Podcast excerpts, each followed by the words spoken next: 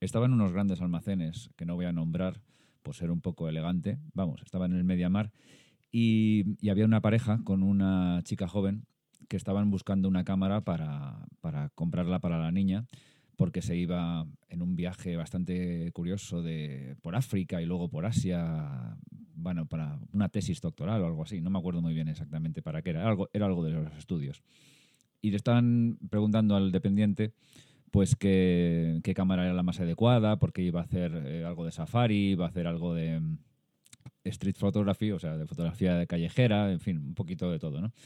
Y bueno, lo típico que vas poniendo la oreja sin querer, sin querer, pero tú te pones ahí a, a oír y vas viendo las respuestas que, que, le va dando el dependiente.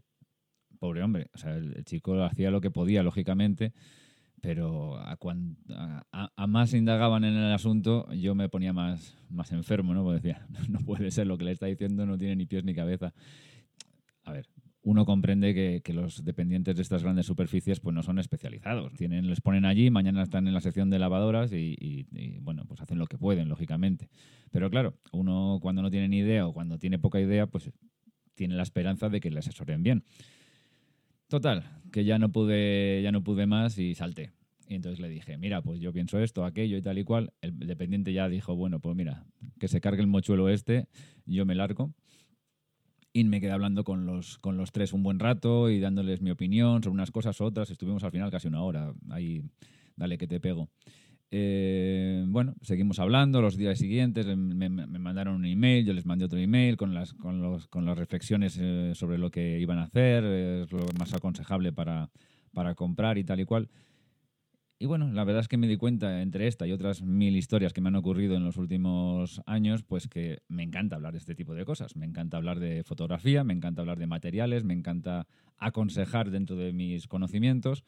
Y, bueno, pues la verdad es que es una cosa que, como yo ya había hecho un podcast anterior, pues, pues bueno, pues siempre tenía ahí un poco en mente. La cuestión es que Milcar me propuso hace poco eh, esta nueva aventura y la verdad es que no, no hizo falta mucho para más para convencerme, así que así estamos. Este es el nuevo podcast Gran Angular, yo soy David Calaveras y, y nada, bienvenidos a todos a esta nueva, a esta nueva andadura en la podcastfera. Antes de nada, lo que quiero es eh, pediros disculpas por si en este primer episodio pues no estamos a la altura técnica y, a lo mejor yo estoy un poquito más oxidado de lo que, de lo que es aconsejable para, para que la cosa vaya fluida. Pero bueno, es hace tiempo, hace bastantes años que no me pongo delante del micrófono y lógicamente todo esto se acusa. Eh, bueno, eh, como he dicho antes, el podcast se va a llamar Gran Angular. Eh, va a ser un podcast de que va a tener una temática bastante general sobre fotografía. No quiero que sea una cosa muy sectaria, no quiero que sea eh, hablar solamente de los fundamentos iniciales para, para, la fotografía, no quiero tampoco que sea una cosa mmm, súper profesional y súper específica, quiero que sea una cosa general, eh, quiero que sea plural eh, ahora voy a estar yo solo porque son los primeros episodios y prefiero hacerlos yo solo, pero eh, me gustaría que en, en, los en, los próximos meses nos fuera acompañando otros, otras voces, otros fotógrafos, otros fotógrafos tanto amateurs como profesionales. Y quiero hacer una cosa que cualquiera que le guste la fotografía o le interese el tema puede acercarse y, entretenerse, ¿no? Porque al fin y al cabo lo que, de lo que se trata el podcast, los podcasts es que informen y que entretengan. Por lo menos eso es lo que me, gusta a mí cuando yo los oigo, ¿no?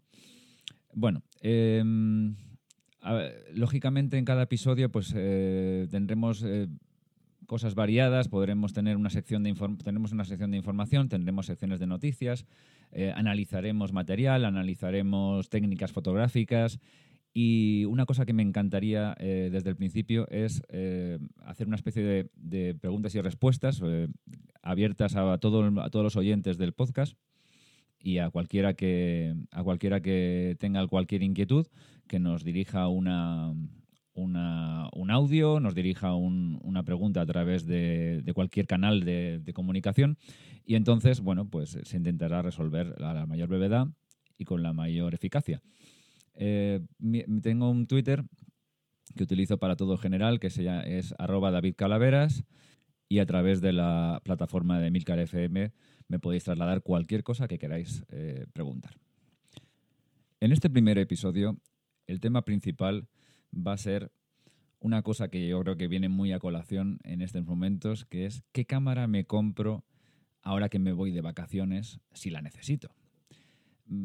La verdad es que es una pregunta bastante compleja porque no existe una respuesta exacta ni siquiera para un caso específico. Me explico.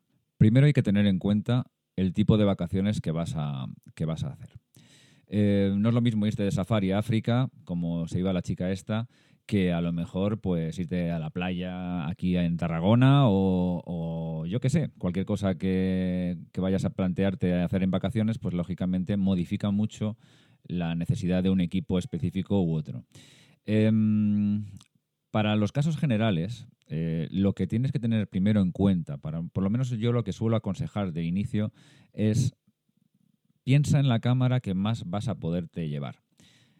Mucha gente, eh, mucha gente eh, amateur, cuando esto es una, una temática más bien amateur, normalmente un profesional ya sabe qué va a hacer y qué va a necesitar en vacaciones o no, porque se supone que ya es una persona que tiene un conocimiento de equipo bastante amplio y lógicamente pues mm, ya sabe más o menos qué es lo que va a llevarse en el bolsillo o que va a llevarse colgando en el cuello y lo que le va y lo que le va a suponer eso. Sin embargo, hay muchas eh, personas que son iniciados o que, les interesa la fotografía y quieren sacar unas fotografías mm, por encima de la media o por encima de lo que estaban sacando hasta ahora. Y entonces la primera idea es, me voy a comprar un equipo, un equipo nuevo, un equipo en las, en los, a los profesionales o lo más parecido que pueda y así voy a sacar unas fotografías fenomenales. Vale. Eh, bueno, Em, no es del todo cierto, tampoco es totalmente falso. O sea, yo no voy a decir eh, que un equipo mejor no pueda ayudarte a sacar fotografías mejores. Eso sí que es verdad. Pero no es mm, para mí lo más, eh, lo, más importante. Es decir, em, sabemos que hay varios tipos de cámaras que puede ser desde la cámara de un teléfono, un teléfono móvil, que por cierto cada vez son mejores y yo utilizo para muchísimas cosas, y luego cámaras compactas, cámaras eh, lo que se llama bridge, cámaras evil o las ahora que se llaman eh, las mirrorless, mejor dicho. Y luego están las cámaras reflex. Bueno, también están las de cámaras de medio formato, pero esto ya se queda un poco fuera de la órbita de las posibilidades de cámara de vacaciones. Entonces, em, ¿qué pasa? Que, que hay mucha gente que dice, ah, pues me voy a comprar una cámara reflex de estas que llevan parecidas a las que llevan los profesionales, eh, porque yo creo que con esto ya sacar unas fotos estupendas. Mi primera recomendación es, si no vas a utilizar la cámara en un modo manual o un modo semiautomático y conoces bastante bien el manejo de una cámara y comprende los fundamentos de fotografía principales, ni te molestes. ¿Por qué? Porque lo único que vas a hacer es llevar al cuello una cosa que pesa un montón, que es más incómoda, que te va a dar pereza sacarla y que al final la vas a utilizar menos. Y que no te van a dar resultados muy distintos a los que tendrías con una cámara más compacta, por decirlo de alguna forma, pero que sea buena y eh, que, evidentemente te va a ser mucho más cómoda de llevar para arriba para abajo. Hay eh, cámaras pequeñas que den la calidad de una reflex. Mira, las reflex eh, son unas cámaras que dan la calidad, sobre todo, que tenga el objetivo. Lógicamente el sensor importa, el sensor es lo que recoge eh, la imagen y la digitaliza, pero el objetivo es lo que hace el plus, tener el plus de calidad. Si tú te compras una reflex con el objetivo que suele venir de, de origen, que es un 1855 de una calidad media, voy a decir media, no voy a tampoco decir que es una porquería de objetivo, pero es un objetivo bastante limitado y sobre todo muy poco luminoso, pues lo más normal es que las fotos te salgan más o menos parecidas a lo que te va a dar una cámara compacta de, calidad buena. Además, teniendo en cuenta que si no vas a meterte en, estudiar los módulos manuales y a tener un poco de agilidad con ellos, eh, vas a ponerla en automático constantemente, pues la verdad es que casi, casi te va a dar igual te va a dar igual, no. Vas a llevar colgando un muerto al, cuello y tal. Hace poco, pues un familiar mío me preguntó algo parecido. Yo le aconsejé en este sentido, no me hizo ni puñetero caso, como suele ser lo normal, y se compró una reflex. Una reflex que no ha utilizado nunca. Entonces, eh, Eso es lo que pasa. Lo que pasa es que dices, tienes un muerto ahí que no, no sacas ningún partido. Alternativas. Pues las alternativas serían o una mirrorless o una compacta de buena calidad. Todo esto teniendo la idea de sacar unas fotografías, digamos, ¿eh? por encima de la media. Yo incluso a veces aconsejo decir, mira, tienes un buen móvil, un iPhone, una cosa así, un Samsung de alta gama y tal y cual. Si tienes un buen móvil, planteate que a lo mejor el móvil ya te va a cubrir el expediente en la mayoría de los casos. Y no te va a ser necesario nada más. Pero bueno, eh, ya te digo, em, nunca vas a tener mejor cámara en la mano que la que tengas en mano. Esto que suena muy obvio, no lo es tanto cuando ya te estás en, la, el hotel de la playa y de repente dices, voy a hacer unas fotos a, a, los críos o voy a hacer unas fotos ahí a esa calita tan chula que tengo ahí al lado y te das cuenta que miras la reflex esta que has comprado con tanta ilusión y dices, madre mía, ahora llevarme el muerto este, luego que si lo dejo en la, en la toalla y me pego un chapuzón me lo van a mangar porque es enorme y se ve un montón, que luego o me voy a dar una vuelta por la ciudad eh, que acabo de bajar del barco y voy colgando con esto en el cuello, una reflex al cuello pesa bastante. O sea, creedme que yo la llevo muchas horas al día, a veces eh, un montón de horas, y pesa bastante. Bueno, yo no os lo he dicho, pero soy fotógrafo profesional. Ser, fotógrafo profesional no significa que seas el mejor fotógrafo del mundo. Significa que haces esto y estás cobrando por ello. Eh, mi especialización son interiores, es arquitectura y bueno, pues en lo mío eh, se me da bastante bien, pero en otros ámbitos de la fotografía, pues soy pues, más normal. Hay amateurs que hacen unas fotografías fenomenales, incluso por encima de muchos profesionales, y hay profesionales que hacen fotografías maravillosas en su campo, pero en otras cosas pues son más normales. Eh, quiero también esto desmitificar el tema de fotógrafo profesional como, Dios mío, es el oráculo, porque los fotógrafos profesionales la mayoría de las veces estamos eh, especializados en una cosa muy específica. Entonces no tenemos la clave de toda la fotografía en general. ¿eh? Yo cuando por eso voy a buscar colaboradores en el podcast que me ayuden en otros campos en los cuales yo no estoy tan, tan puesto, porque, porque lógicamente, pues a lo mejor a mí, en por ejemplo, la fotografía de retrato, yo hago fotografía de retrato, o puedo cubrir un evento, porque yo siempre digo, el que sabe hacer fotografías normalmente más o menos controla casi todo, ¿no? O se puede defender en casi todo. Lo que pasa es que una cosa es defenderte y otra cosa es hacer un trabajo de altísima calidad, ¿no? Entonces, bueno. Bueno, la cuestión. Entonces, eh, evidentemente, eh, yo muchas veces, a mí me pasa mucho, eh, yo me voy con de vacaciones, me voy con, con, mi reflex, yo tengo una, una reflex full frame, ya, ya explicaré esto que es esto del full frame, pero bueno, es un, es un formato es un formato que te da el sensor de, eh, equivalente al, antiguo 35 milímetros de la, de la, fotografía analógica. Y bueno, la cuestión es que muchas veces me voy con, esto, con mis buenas ópticas y tal y cual, y no me apetece, cuando voy a salir a la calle, no me apetece llevar mis kilos ahí colgando del cuello durante horas. Yo me acuerdo hace poco en un viaje que, que, estuvimos en el extranjero y, bueno, eh, iba con un, con mi cuerpo y con una... Eh, llevaba un, un 24-105, si no recuerdo mal, que es un, objetivo ya ligeramente pesado, y era una tortura. Cambiaba muchas veces al 50.1.8, F1.8, ya, ya explicaré también un poco qué es todo esto, porque no podía con él. O sea, la diferencia simplemente de llevar un objetivo más o menos pesado es tremenda cuando llevas eh, unas cuantas horas con la cámara colgada al cuello. Y, sinceramente, a veces dices, no me merece la pena.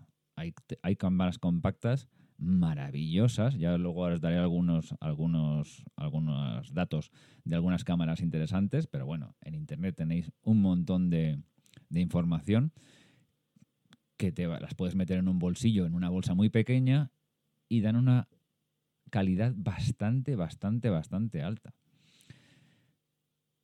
Aparte de eso, eh, hay consideraciones que debes de tener. Por ejemplo, ¿eres una persona que dispara en RAW y luego edita las fotos? ¿O lo que quieres es sacar un JPG de archivo y, luego y ya está? Y lo que te salga, te salió. Eso es clave. Si tú vas a hacer esta segunda opción de un JPG y ya está, no te compras una reflex. Es una chorrada. Yo, para mí, no tiene ningún sentido eh, comprarte una reflex y disparar en JPG continuamente, por lo menos para mí, para mí. Yo creo que eh, el que se lía ya comprando una reflex, ya, ya digo, comprar una reflex y comprar un objetivo específico, bueno o lo mejor posible para lo que vas a hacer. Y luego eh, estar disparando en JPG sin editar las fotos, a mí me parece que no, no tiene mucho sentido. Para eso cómprate una compacta, que a lo mejor incluso también puedes disparar en RAW, pero eh, no tienes tanta, tanta problemática. Y además te vas a ahorrar dinero. Y mm, bueno, si vas a editarlas en RAW y a lo mejor ya eres una persona con muchas inquietudes y te informas bien y quieres un objetivo específico o quieres hacer, por ejemplo, un safari, necesitas una cubrir una distancia muy larga y quieres comprarte un teleobjetivo y tal, bueno, pues entonces podría tener sentido. Pero date cuenta que siempre todo esto son procesos bastante largos. O sea, quiero decir, eh, editar fotografías lleva mucho tiempo. Eh, luego, eh, la mayoría de vosotros que estéis trabajando en otras cosas y que no seáis eh, profesionales del tema y que no tengáis mucho tiempo para dedicarle a eso, te vienes con mil fotografías o dos mil fotografías de las vacaciones y dices, ¿y ahora tengo que editar todo esto? Vamos, hombre. O sea, ¿tú sabes lo que es editar mil o dos mil fotografías? Es una pasada. Entonces, a lo mejor te complicas menos la vida si, si te compras una buena compacta y, y paras en JPG y, y se acabó. Porque para ti esto de la fotografía es una cosa para documentar tus vacaciones, para enseñarle a tus amigos a dónde has estado y ya está. No tienes tampoco más aspiraciones artísticas que eso. Yo, para la persona que está en esa, en esa línea, sinceramente, creo que las opciones más lógicas son compactas o incluso a lo mejor una mirrorless de, eh, que, cambies, que cambies objetivos. Las mirrorless son eh, cámaras que tienen unos sensores muy parecidos al de las reflex, pero unos cuerpos mucho más pequeños porque no tienen el, espejo este que se levanta para, dar paso al sensor. Bueno, esto ya lo explicaremos en otro momento, pero tú pensar que una reflex es un cuerpo muy grande, más que nada porque tiene un espejo que se levanta y cuando se levanta deja paso a la luz, a, la, información que, va a impregnar el sensor con, con, la, con la, imagen. ¿no?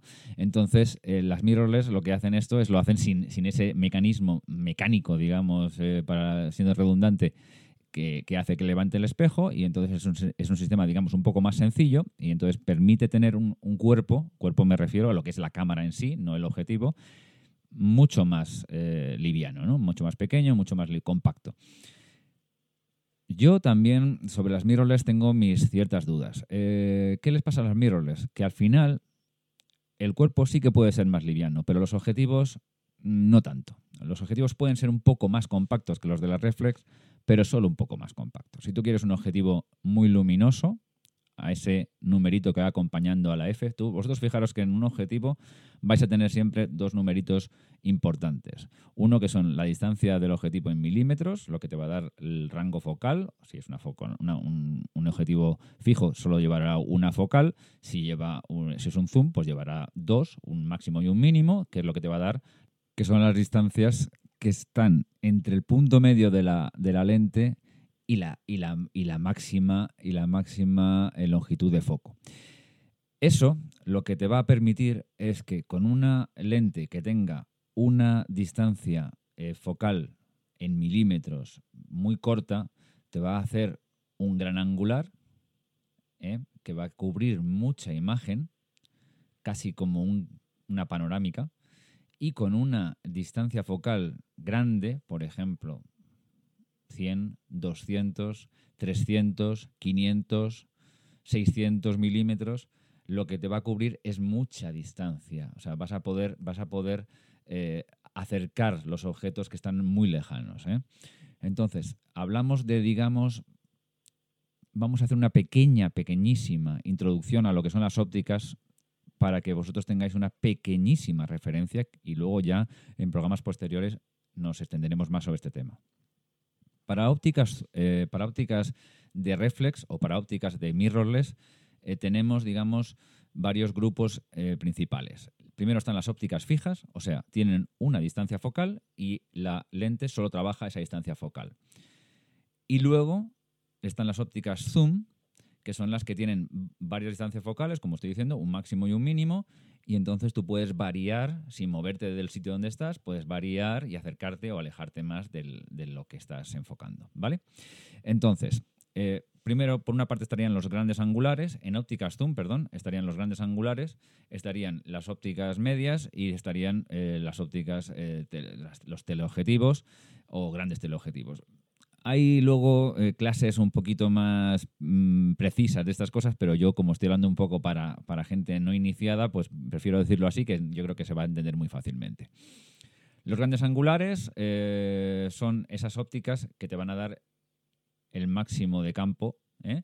Vas a hacer casi como una panorámica sin tener que juntar varias imágenes y entonces mm, son adecuados, por ejemplo, para fotografía de, calle, de arquitectura, si vas a hacer paisajes.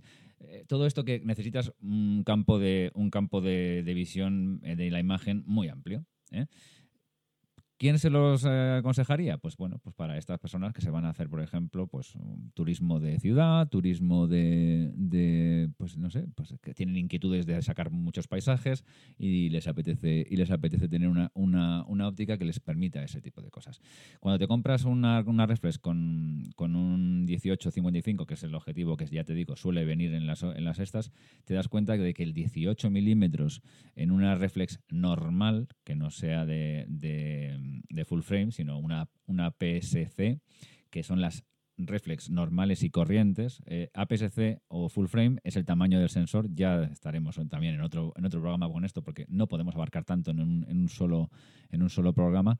Bueno, la cuestión es que 18 milímetros no es tan gran angular como uno supone o como te puede decir incluso una persona que te esté asesorando. Eh, entonces, te puede, te puede cubrir el expediente para hacer un paisaje, pero no es el más adecuado. ¿eh? Un gran angular más o menos medio, andaría entre los 10 y los 20 milímetros ¿eh? Eh, para, para APS-C. Vale.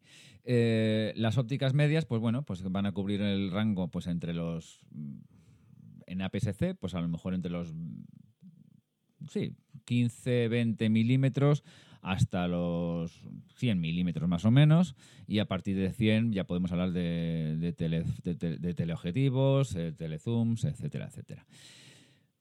Las ópticas medias quizás son las más aconsejables. Sinceramente, el 1855 que estamos, que he hablado antes, un poco peyorativo de él, yo me, meto con, con esas ópticas porque normalmente no tienen una calidad muy alta y sobre todo porque son muy poco luminosas. Esto es otro término que ahora también haré una brevísima información de él, tener una brevísima información de él. Eh, porque es muy importante para cuando te compras una, una reflex saber que el objetivo que tienes tiene una cierta luminosidad y, puedes, eh, digamos, tirar de esa luminosidad para, hacer sobre todo interiores. Porque una de las grandes frustraciones que tiene uno cuando se compra una reflex es que te metes dentro de un, por ejemplo, estás paseando por la calle y te van saliendo las fotos y dices, oh, pues me están saliendo muy, las fotos muy majas. Pero de repente te metes, por ejemplo, en una iglesia y empiezas a mirar las fotos que te salen y te salen horribles. O te salen movidas o, cuando las ves en el ordenador tienen un montón de grano, en fin, todo ese tipo de cosas. ¿Por qué? Porque los modos automáticos de la cámara eh, te van a intentar eh, solucionar la papeleta de la mejor forma posible, pero también en función del objetivo que lleves. Si el objetivo no es muy luminoso y estos objetivos, ya te digo, que suelen entregar en kit con las reflex de iniciación o, o reflex medias son poco luminosos por regla general, pues lo que pasa es que la cámara no puede dar más de sí. Y las ISOs, o sea, la ISO, que es la, sensibilidad, digamos, con la que trabaja la cámara en ese momento, eh, cuando más se suben, menos calidad te da la imagen. Bueno, la cuestión, todas estas cosas tranquilos, que poco a poco las iremos tratando con más tranquilidad y con más eh, detenimiento para que las comprendáis un poco mejor. Y insisto, cualquier cosa que tengáis que preguntarme al respecto, pues se irán resolviendo poquito a poco. Pero, eh, insisto, pensad que va a ser difícil encontrar la cámara perfecta para todas las situaciones. Eh, va a ser muy difícil. Incluso aunque tengas unos ciertos conocimientos de fotografía y te quieras comprar una reflex y tal, va a ser difícil. Las mirrorless exactamente igual. Las mirrorless tienen también otro problema, que es que además de que esto, en los objetivos, si te quieres comprar un objetivo bueno, te va a pesar, con lo cual al final tampoco va a haber mucha diferencia entre una mirrorless y una, y una reflex. Y además los objetivos de las mirrorless suelen ser incluso más caros que los de las reflex. Los objetivos buenos, ¿por qué? Porque hay menos mercado, porque están menos extendidas y incluso porque no hay casi mercado de segunda mano, o hay un mercado más limitado de segunda mano que si te compras, por ejemplo, una reflex Canon o Nikon, que enseguida mm, puedes tirar del mercado de segunda mano y encontrar objetivos muy majos por casi la mitad del precio que valen de origen. Entonces,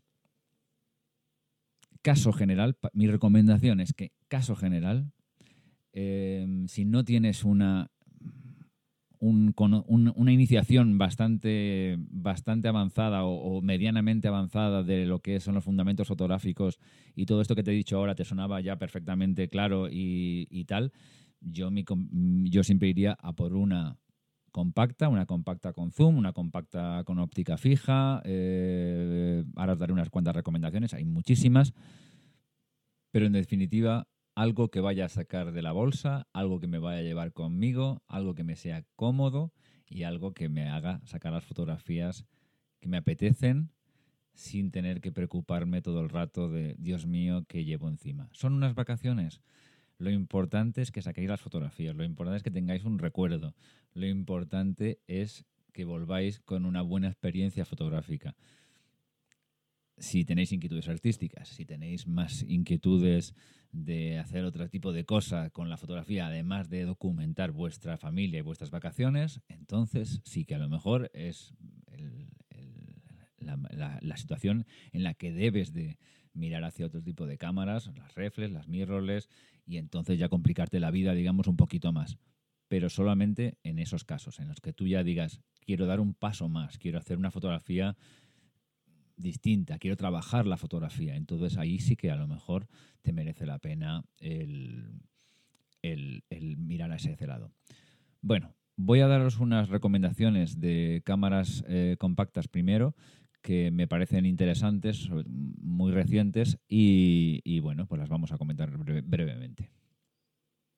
No tengo ninguna preferencia de marcas. Yo trabajo en mi vida profesional, trabajo con Canon, ¿vale? ¿Por qué? Porque me dio por ahí. Eh, porque mi padre tenía una Canon, fue la primera cámara que tuve en las manos, aparte de una pequeña Kodak compacta, y le tengo cariño a la, a, la, marca, pero no porque sea mejor que Nikon, ni porque sea mejor que Fuji, ni porque sea mejor que Sony, ni por nada. Eh, en el mundo profesional, eh, trabajar con Canon o Nikon yo creo que tiene, sigue teniendo un plus de de ventaja porque, bueno, pues los cuerpos ultra profesionales son de, estas dos, son de estas dos marcas, porque hay un mercado de objetivos tanto de primera como de segunda mano tremendo, porque, porque tienes muchos accesorios que te sirven siempre para, cualquiera de los dos sistemas y no creo que ni uno ande por encima del otro ni el otro ni viceversa. Sin embargo, eh, ya cuando te vas a otro tipo de, de formatos, pues la verdad es que las marcas no tienen tanta importancia, por lo menos no tienen tanta importancia que te decías por una de estas dos y puedes eh, optar por otras soluciones que también están muy bien. Por ejemplo, la Panasonic LX100.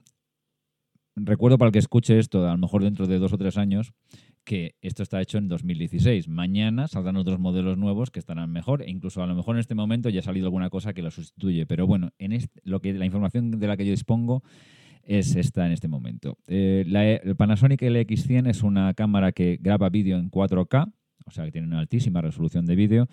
Tiene una apertura bastante buena, f2.8 en su, en su extremo más luminoso. No lo he dicho antes, los objetivos, eh, además de la distancia focal, tienen otro parámetro importante, la verdad es que se me quedó ahí colgado, que es la luminosidad o el número F, ¿vale? El número F indica, ya hablaremos de este tema con más eh, profundidad también, pero indica eh, la luminosidad del objetivo. Cuando más pequeño es el número F, más luminoso es un objetivo. Eso lo que te permite es que cuando menos luz haya ambiente, puedes hacer fotografías sin que las fotografías salgan movidas con una velocidad, digamos, media. Las cámaras eh, tienen un triángulo de exposición. Eh, esto también es una cosa muy, muy, muy breve para que lo comprendáis rápido, que es, eh, por una parte, en una parte del triángulo, un vértice, un vértice del triángulo, el ISO, o sea, la sensibilidad, antiguamente la sensibilidad, sensibilidad de la película en la que hacemos las fotografías, ahora es la sensibilidad con la que trabaja el sensor. A mayor sensibilidad, más grano, con lo cual mejor tener un, una ISO lo más pequeña posible, la mínima suele ser 100, aunque algunas cámaras trabajan en 50, pero bueno, 100 es, digamos, lo, mínimo que suele trabajar. Luego, en otro vértice del, triángulo tendríamos la velocidad de obturación, o sea, la rapidez con que el obturador abre y cierra y deja pasar la luz. Eso, eh, si es muy lento, pues lógicamente la cámara debería estar lo más eh, firme posible porque si no la, la, fotografía te va a salir movida y si es muy rápida va a congelar la imagen más, como más rápido y entonces con lo cual puedes tener la cámara en mano sin tanto problema. Esto habría aquí ya habría un cuarto componente que es el uso de un trípode o tener la cámara en un sitio fija que te permite hacer exposiciones lentas tal, pero bueno, otro capítulo, ¿vale? Y el, tercer parámetro es eh, la luz con la que permites que entre eh, la fotografía, o sea, la apertura del diafragma eh, que tiene, la, que tiene la cámara para que entre mayor o menor luz. Entonces, eso lo que te va a dar una especie como de ecuación que hace que la foto salga de una determinada forma en función de cómo vas variando una cosa u otra. Si lo tienes en un modo automático, todo eso la cámara lo hace solo y ella evalúa que tiene que mover mm, de una cosa u otra en función también del objetivo que lleve puesto. Si es una cámara compacta, pues el objetivo es el que es, el que es y punto. Si es una cámara reflex, una cámara mirrorless, pues depende del que le pongas, ¿vale? O sea que algunas cosas están en el cuerpo de la cámara, otras cosas están en el objetivo de la cámara y esa combinación entre una cosa y la otra es la que te hace el resultante de la foto. Vale.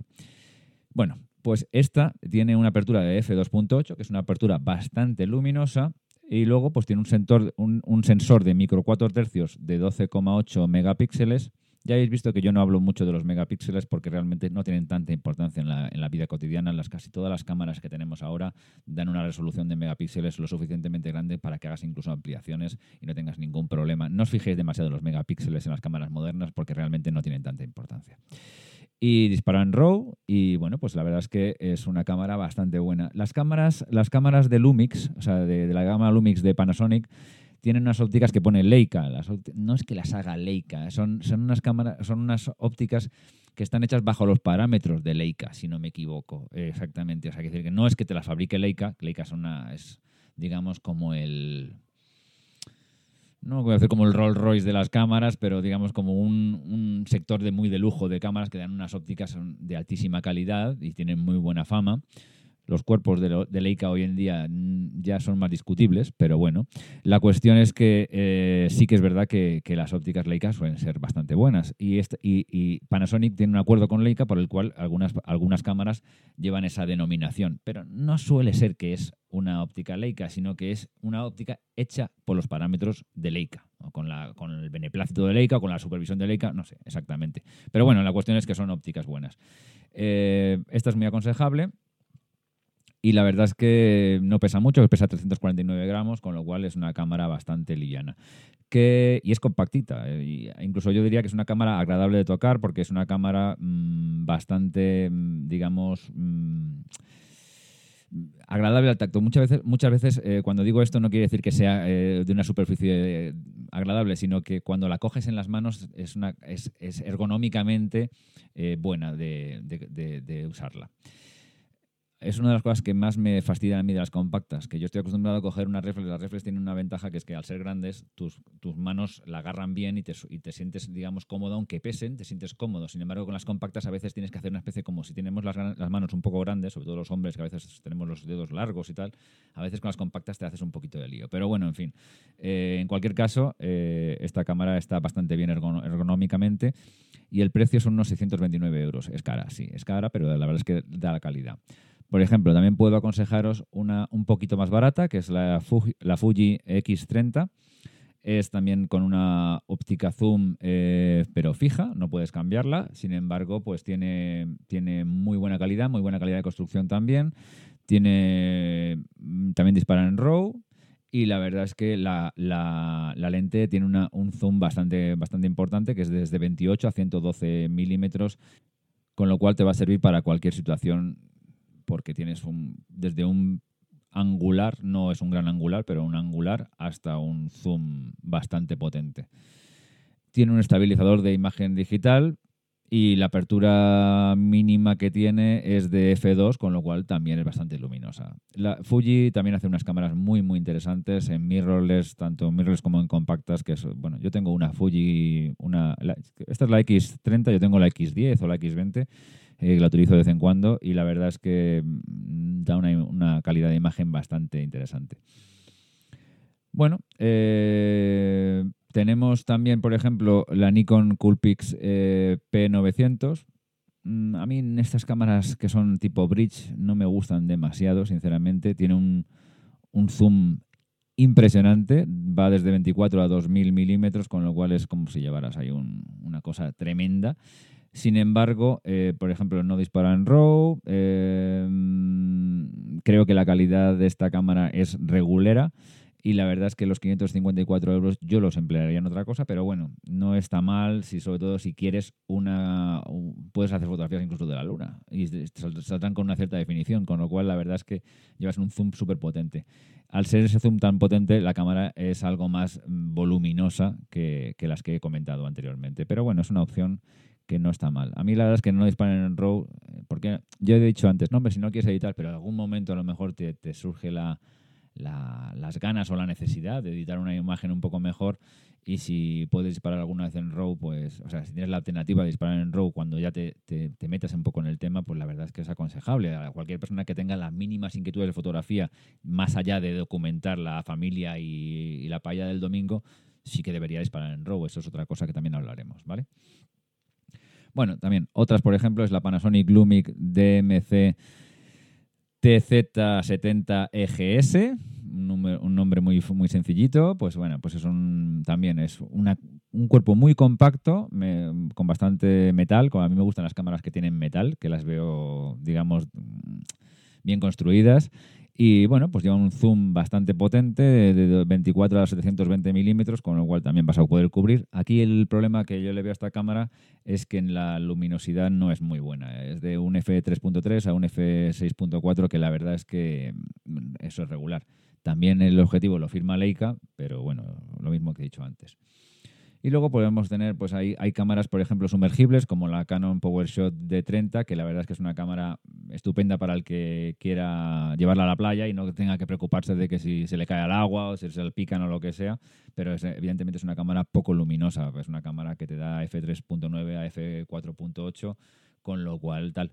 Eso sí, la puedes meter hasta 25 metros de, de profundidad no creo que sea necesario meterla en 25 metros porque probablemente no salga nada porque a 25 metros de profundidad no hay, no hay luz que capte esta cámara, pero sin embargo, bueno, la cuestión es que, es que, bueno, te sirve para hacer cosas más arriesgadas sin ser una GoPro, pero es casi casi algo, además viene, es bastante compacta, bastante dura y te puedes olvidar de, de, de salpicaduras, historias y rollos o se te cae tal.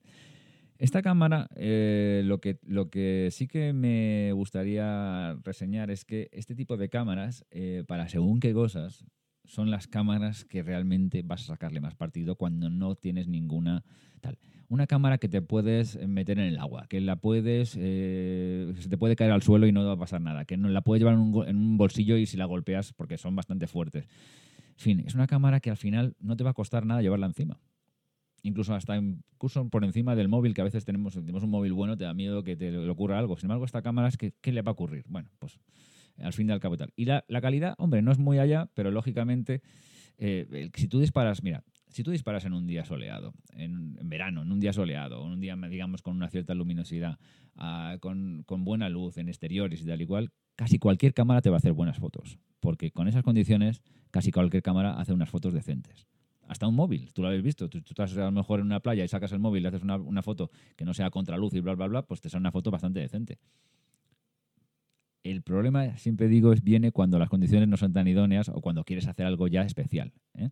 Este tipo de cámaras son muy resultonas.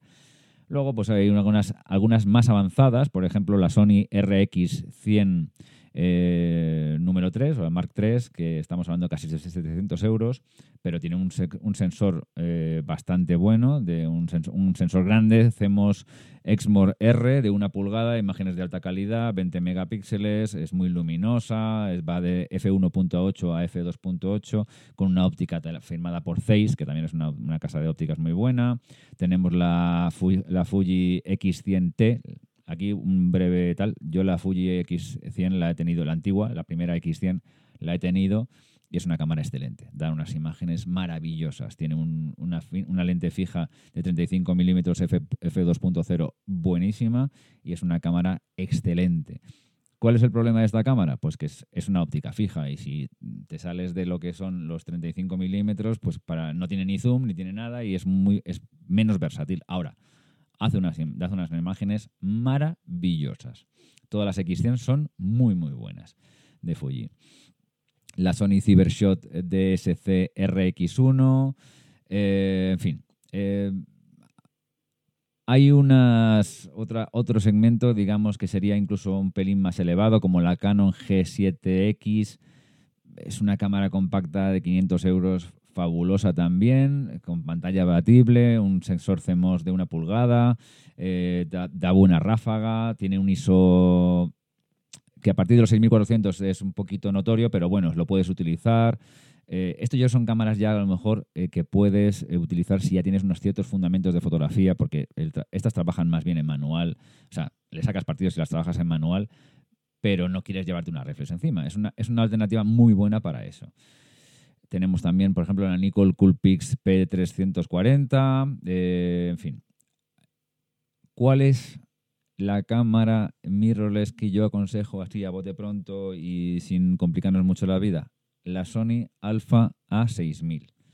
Esa es una cámara que para el precio que tiene, que la puedes encontrar de segunda mano por 300 euros y, por, y de primera mano por 500 euros, es estupenda. La utilizan profesionales como segundo cuerpo, es, de cuerpos intercambiables, le puedes poner incluso ópticas eh, Canon o Nikon con un adaptador, eh, Sony tiene muchas ópticas también. Es una cámara que trabaja a ISOs altos, eh, tiene un sensor APS-C, con un sensor de reflex. Es una cámara estupenda, lo hace todo y lo hace casi todo bien. Mm, lo de las mirrorless ya lo he comentado antes, pero si quieres una mirrorless es una opción muy, muy buena, salvo que ya te quieras comprar una cámara muy, muy cara, ¿no? Pero bueno, esta es una opción muy, muy buena. Ahora ha salido un, nuevo modelo que es la A6300, que lógicamente, bueno, pues está mejorada en todos los niveles, pero la A6000 que hasta hace dos días era la, referencia en este, en este sector, es muy, muy, muy, muy buena opción.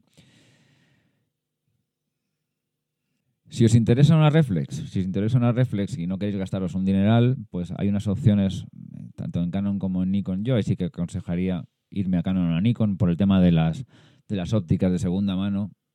Sony hace buenas eh, cámaras reflex, eh, Pentax hace buenas cámaras reflex y otras marcas que ahora mismo no, no, me salen, pero también tienen buenas cámaras reflex. Pero la verdad es que yo ahí sí que me ceñiría Canon a Nikon por el tema de, las ópticas intercambiables.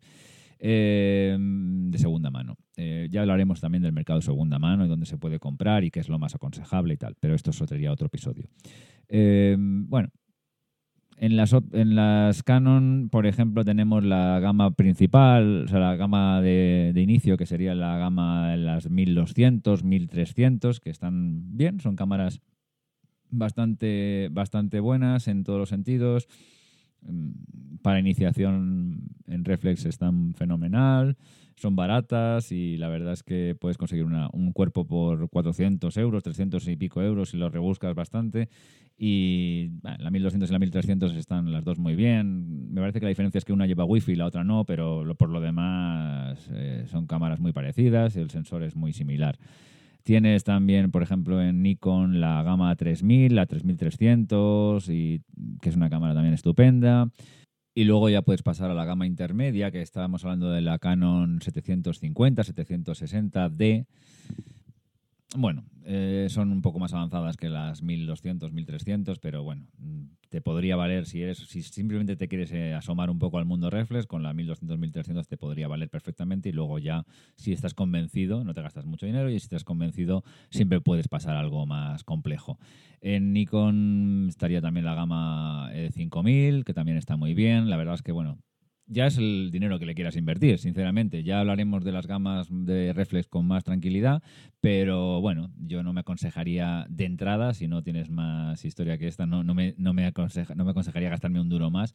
Hay una Canon que no está nada mal, que es la Canon 100D, que es una Canon muy, muy, muy, muy pequeña, creo que es la reflex más pequeña que existe y que es un poquito más cara que la 1200, 1300, porque por eso, por ser más pequeña y que es más o menos la misma, ¿no? Pero, pero está muy bien porque es más pequeña. Pero al final luego le vas a poner un objetivo y al ponerle un objetivo la cámara se va a agrandar. O sea que bueno, sí, el cuerpo es muy compacto, es casi, casi parecido al de una mirrorless, pero el handicap es eso. También es verdad que eh, Canon y Nikon tienen su gama de mirrorless. La verdad es que las dos, las dos marcas no se están esmerando demasiado con el tema. Ahora quizás la Canon con la M3 tiene algo, algo más decente, pero, pero no es donde se están donde están dejando los cuernos en sacar las mayores innovaciones, la verdad.